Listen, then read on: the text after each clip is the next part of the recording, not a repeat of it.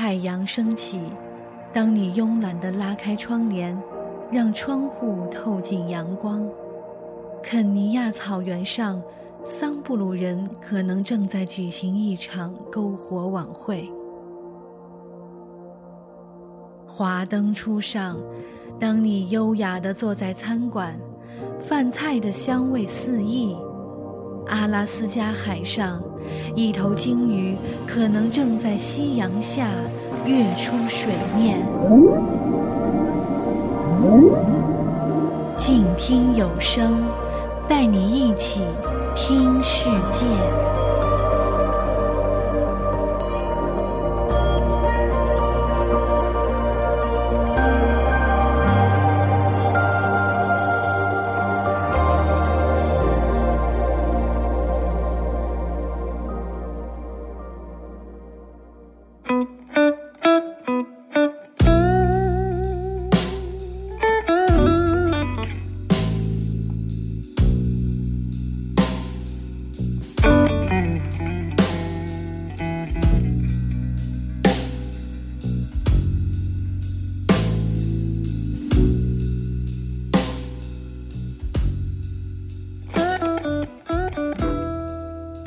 纽约，在很多人印象里，大概可以称为世界的中心。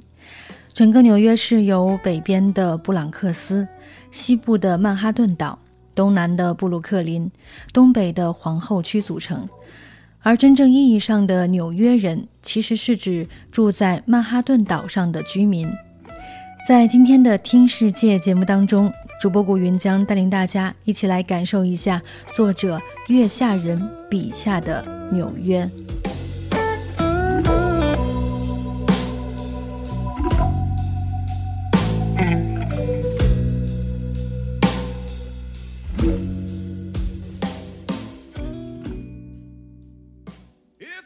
曼哈顿岛的天际线或鸟瞰景色，你大概在无数影视作品的开头见过。这些镜头常常从布鲁克林桥起，跟随着清晨滚滚车流，穿梭过华尔街鳞次栉比的大厦，扫过时代广场、哥伦布圈、中央公园，再回转到拥有大落地窗的某间高档公寓。影视主角正在跑步机上边运动边看早间新闻。如果你以为这就是曼哈顿人的正常生活，那就大错特错了。曼哈顿岛的北部有个不常被提到的居住区，叫哈雷姆。南边与中央公园相邻，北至第一百五十五街，毗邻华盛顿高地。马丁路德金大道是这个区域的中心，很多折扣商场坐落于此。作为哈雷姆的商业区，街道两侧零星散落着卖浓郁香水和廉价配饰的小摊贩。人行道上斑驳的黑色口香胶印记，墙角和地铁口伴随着地铁穿梭的热风轰散出的尿骚味儿，和满街飘动的低音足到胸腔共振的饶舌音乐，标志着哈雷区与曼岛其他地域格格不入的气氛。这个街区并不被人熟悉，甚至很多常年工作在曼哈顿的人也绝少来此。但这却是初代移民们最真实的家园。众多的拉美裔和非裔生活于此，这也曾是非裔们文化的中心。坐落在马丁路德金大道上的阿波罗剧院虽然并不起眼，但却成就了鼎鼎有名的天王迈克杰克逊，因此也成为很多人的朝圣之地。由阿波罗剧院举办的业余艺术家之夜活动。多年来，给予了很多怀抱梦想的人最重要也是最初的舞台。在马丁路德金大道北侧，有一块街区被称为“奋斗者街”，砖红色和淡黄色的三层公寓矗立在路两旁，旁边一块巨大的涂鸦壁画描述着这个街区居民的奋斗故事。这条街住着非裔社区最有地位、最受尊重的人。他们大多发家于此，通过不懈的努力，冲破那个时代的歧视，挑战陈规，成长为富有盛名的艺术家、医生和律师。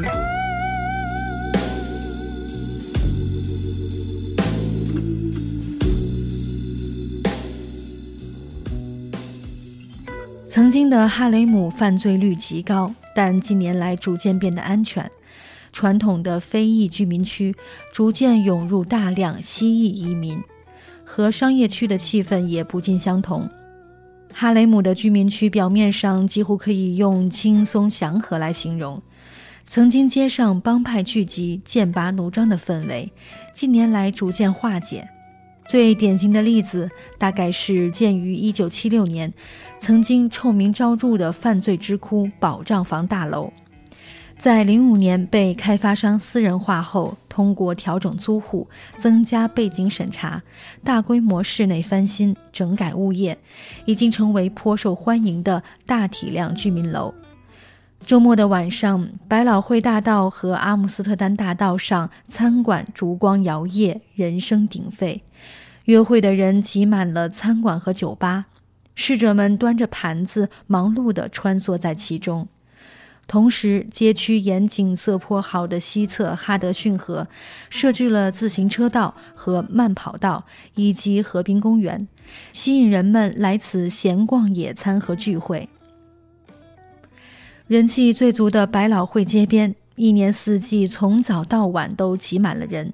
小公园的长椅上，老人们一边聊天一边喂着鸽子，也有人直接搬了椅子坐在小商贩边上，有一搭没一搭的和商贩唠着嗑。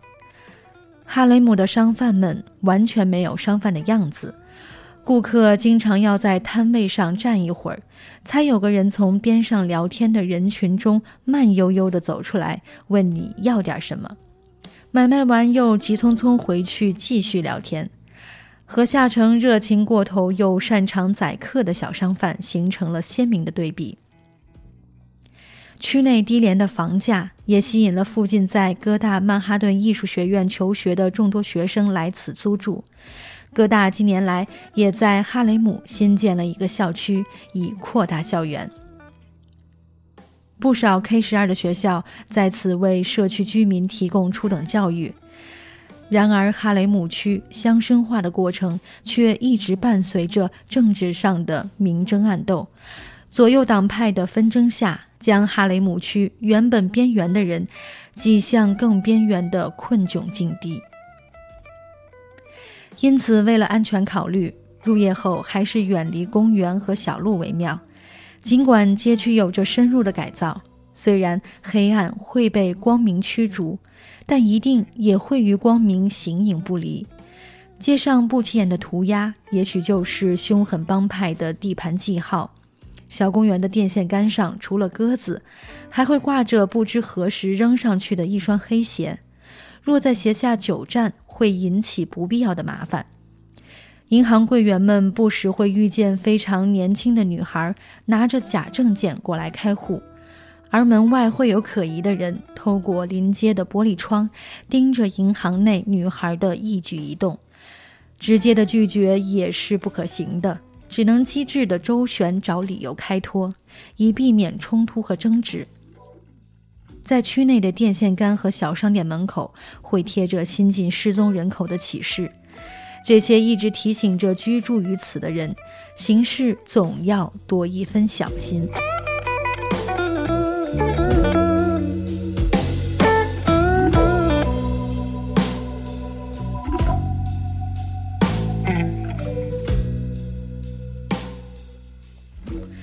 然而，边缘化的人群并不等于危险的人。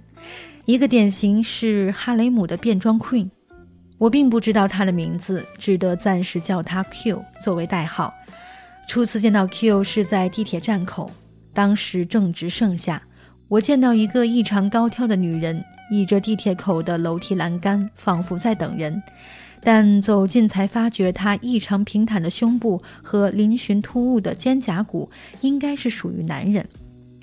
她穿着紧身吊带背心和超短裤，脸上挂着带闪粉的浓妆，不时向出入地铁的男男女女大声说着什么，仿佛完全没有觉察到其他人投去的怪异目光。就算是在纽约这个极有包容性的城市，像他这样的人还是非常显眼、令人侧目的。Q 瘦高到骨架嶙峋，脚上还踩着十厘米的高跟鞋，像一根杆子一样立着，眼神飘忽的在身边的人身上闪烁跳跃，不停地将小背心往腰间扯动，以至于我一度觉得他大概是有些精神失常。可再次见到他，却换了身很正式的装束，米棕格子的套裙，挎着包，脸上还是挂着那副浓艳的妆容，大眼睛扑扇着能有一英寸长的浓密假睫毛，另一只手牵着一个西装革履的高大男生，他嘟着粉红色的嘴，高傲地牵着男友在人群里穿梭，毫无避忌。在之后便没有再见过他，大概是为了新恋情搬到别的地方去了。在纽约有很多 LGBT 团体，也有很多 LGBT 人群，但就算在纽约这么宽容的地方，也很少能见到他们牵手并肩。身边 LGBT 的朋友很多也仅仅是向最亲近的人出了柜。社会对于他们无形的压力，并不是每个人都能扛住。对社会最底层的人来说，这压力更难以承受。无谓的牵着同性爱人出行，也只是很多底层之上的人在度假小镇才敢做的事情。路边大广告牌上是关于租赁个人小仓库的招贴画，画中穿着芭蕾舞裙的男人在粉色小仓库里化妆，标语是：“身为一个父亲和丈夫。”你需要这样的空间保存自己的小秘密。变装者并不可怕，但主流文化对他们的歧视和挤压，让他们的眼神透着阴郁，这才让人心生寒意。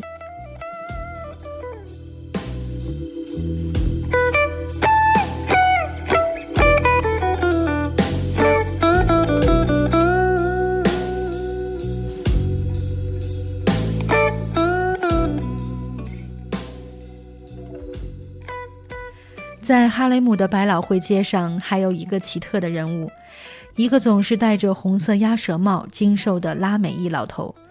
如果一定要给他一个标签的话，大概是嘻哈教父。粗金链子挂在脖颈上，随着略带跳跃的步伐砸向单薄的胸脯。他爱带着道具出场，不是扛着一个大功放，就是搂着一个非洲鼓，有时也空着手。不时敲着大腿打节奏，枯瘦的手上戴着几个硕大的戒指，镶着说不清什么材质的石头，整个身体在律动。我一直以为他是某个大隐隐于市的著名拉丁鼓手，毕竟这是纽约，一根弓子刚掉下来砸到的人，大多在别处都算传奇了。直到终于有一天，听到他敲起了一直傍身的非洲鼓，嗨！我这辈子大概估计很难遇到和他一样没有节奏感的人了。然而老头依旧自得其乐，带着些零碎玩意儿，在地铁站边随意一摆，更像是有了正经的营生。更多时间，然后和哈雷姆众多小贩一样，和身边闲躺的居民聊天唱歌了。这样的人物淹没在哈雷姆区的众多小商贩中，混杂在卖糖霜、小点心和特色墨西哥食物的摊贩前的人群里，度过一个个平淡又妙趣的白天。到了日落时分，尤其夏季的时候，居民们最喜欢搬着长椅坐在公寓门口街道两旁乘凉，戴着草帽慵懒闲适的居民。旋律优美又深情的南美音乐，总会让你以为自己走到了某个拉美海边小镇。居民们见面会热情地拥抱贴面，用极快的西班牙语互相问候。生活在哈雷姆的很多是非法移民，而蜥蜴和非裔又有种天生的乐观。相比于精英们趋同的人生。尽管哈雷姆居民很多位于社会的底层，但却活得自在真实，过着特别的人生。然而，可叹的是，这些特别的人生在城市发展的过程中，在曼岛地产日益金贵的过程中，必将被推离、驱逐到更边缘的位置。就像当年曼岛 SOHO 艺术兴起，却最终没落在俗气商业中，使得穷困的艺术家不得不另择租地，深入布鲁克林。哈雷姆作为移民安乐家园的景象，也终将随着政策变革、商业开发而逐渐消失。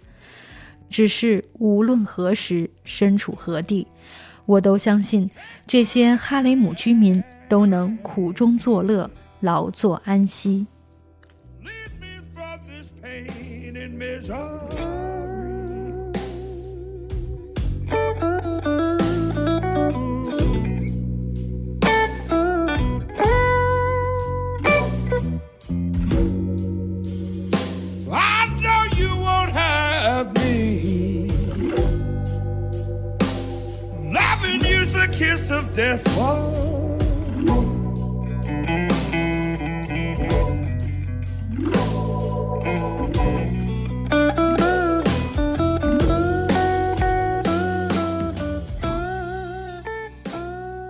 好了，今天的听世界节目就到这里了。我们今天一起来分享到的关于纽约的故事，来自作者月下人。如果您有关于其他地方的有趣的故事，也欢迎留言给我。我是静听有声工作室主播古云。如果你喜欢我的节目，欢迎在公共微信号中汉字搜索“静听书屋”，来关注古云的个人公共微信号，与我留言互动。让我们下期节目再一起。听世界。